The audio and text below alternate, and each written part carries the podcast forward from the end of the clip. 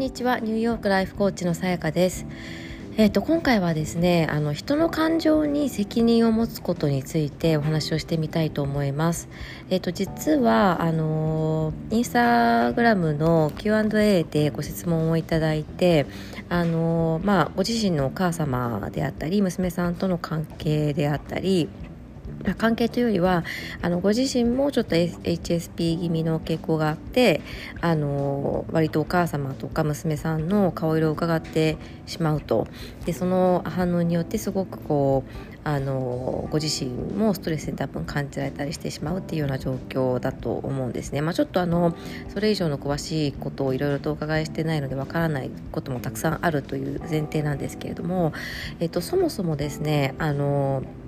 まあ、HSP の方であれば、まあ、多分普通よりもいろんな人の気持ちに敏感であったりいろんなことに敏感であるというのは、まあ、あのあると思うんですねだからあの必要以上に気になってしまうっていうことはあの性質としてあるんだとは思うんですけれども、えーと、ただじゃあ人の感情に、えーとそんなに自分が責任を持たなければいけないのかっていうところですよねまずは。で確かにあの一緒に住んでいたりとかあの娘と、ね、親子の関係であったりする場合にお互いのその態度であったりあの言動であったりっていうのが相手に影響を与えるあの可能性は非常に高いとは思うんですね。で、えーとまあ、本来的には、えーとお母様の方もあのなんだろうな、まあ、コーチングって意味だとそれぞれ受けた方がいいっていうのは当たり前なんですけど、えっと、まずそもそもその相手がえーと、いつ、えー、どんな状況になるかどんな感情を持つかどんな、えーと、機嫌でいるか、えーと、どんな経験をしてどんなその時にどんなあのムードになるかみたいなことはもうコントロールができないことなわけですよねあの他人だしそもそも。でそんな状況の他人に対してあの他人がその感じる感情を全部自分のせいだっていうふうにあの考えてしまうっていうともう本当にしんどいと思うんですよ。であのまあその生い立ちというかあの性格だったり生い立ちとかその過去の経験上そういう風になってしまうことっていうのはあの、まあ、少なくないと思うんですね。こういう風になる方っていうのは。少なくないと思うんですけど、えーと、じゃあもう100%頑張ってお母さんのご機嫌を取ろうというふうにあのした場合にそれでも100%機嫌なんて絶対取れないわけですよね。でそうなった時にじゃあ、えーと、どうするかっていうのがいわゆる、まあ、課題の分離っていうやつでどこからどこまでがその人の責任でありどこからどこまでがあの自分の責任の範疇なのかっていうのをあの整理して考えるのはすごくあの大切かなと思います。でまあ、相手に明らかに嫌な思いをさせるような嫌がらせをするとかっていうのはあの良くないですけど自分の中で自分が今取れるベストの選択をしているっていうことを信じることができたらもうあのそれ以上のことは気にしないっていうふうにあの訓練をする練習をするっていうのがとても大切かなと思うんですよね。でその自分と相手を切り離すってにあたってあの一番こう自分に納得のいく説明をちょっと考えてみていただくといいかなと思うんですよ。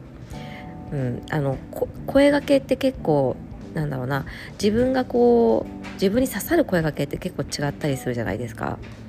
だから前もちょっと話したことがあるかもしれないんですけれども私の場合、え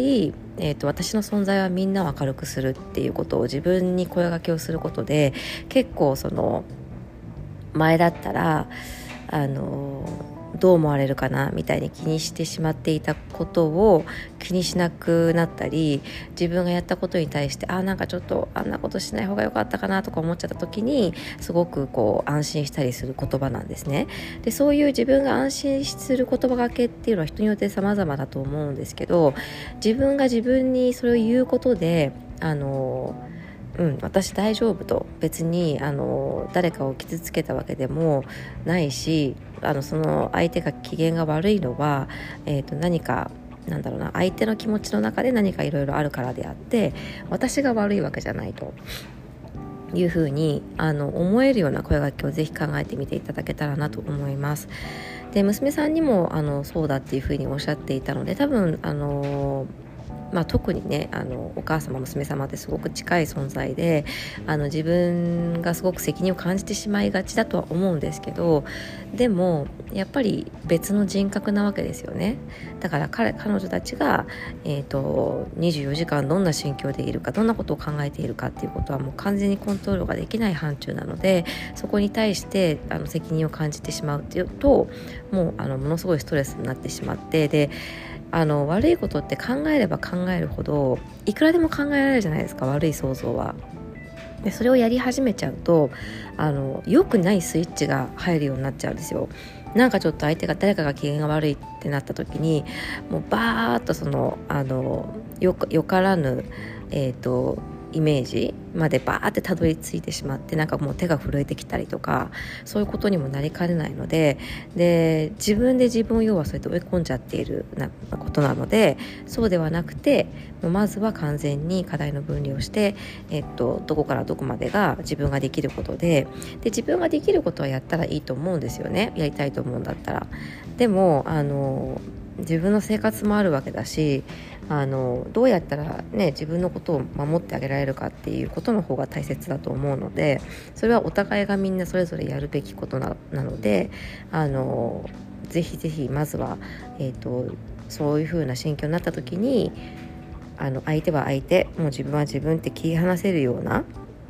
大丈夫だよと私別にあの相手の感情に全部責任持たなくたってちゃんと相手に対して思いやりとか愛情はあるんだっていうふうにあの理解する、うん、そういう言葉分けをまず考えていただけたらなと思います。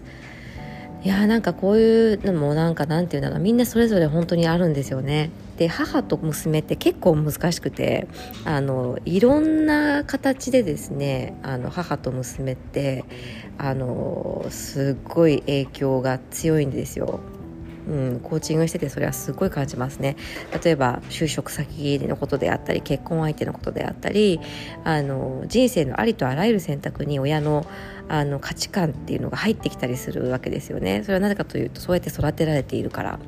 で親としてはそこまで影響力をあの持たせたいっていう意思はないかもしれないし、まあ、親自身もそのまたまた親からあのそんなことをこうなんだろうな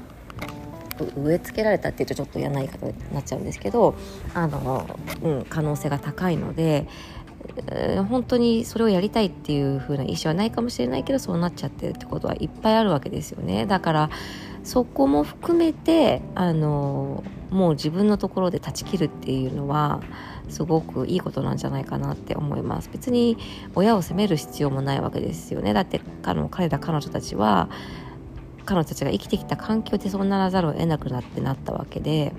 別にあなたを傷つけようとしてるわけでも苦しめようとしてるわけでもないんですよね。そ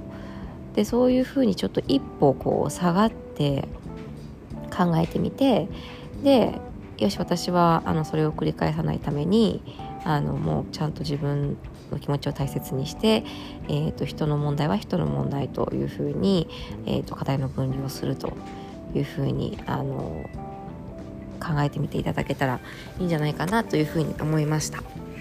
はい、えーと、今回も聞いてくださってありがとうございます。素敵な一日をお過ごしください。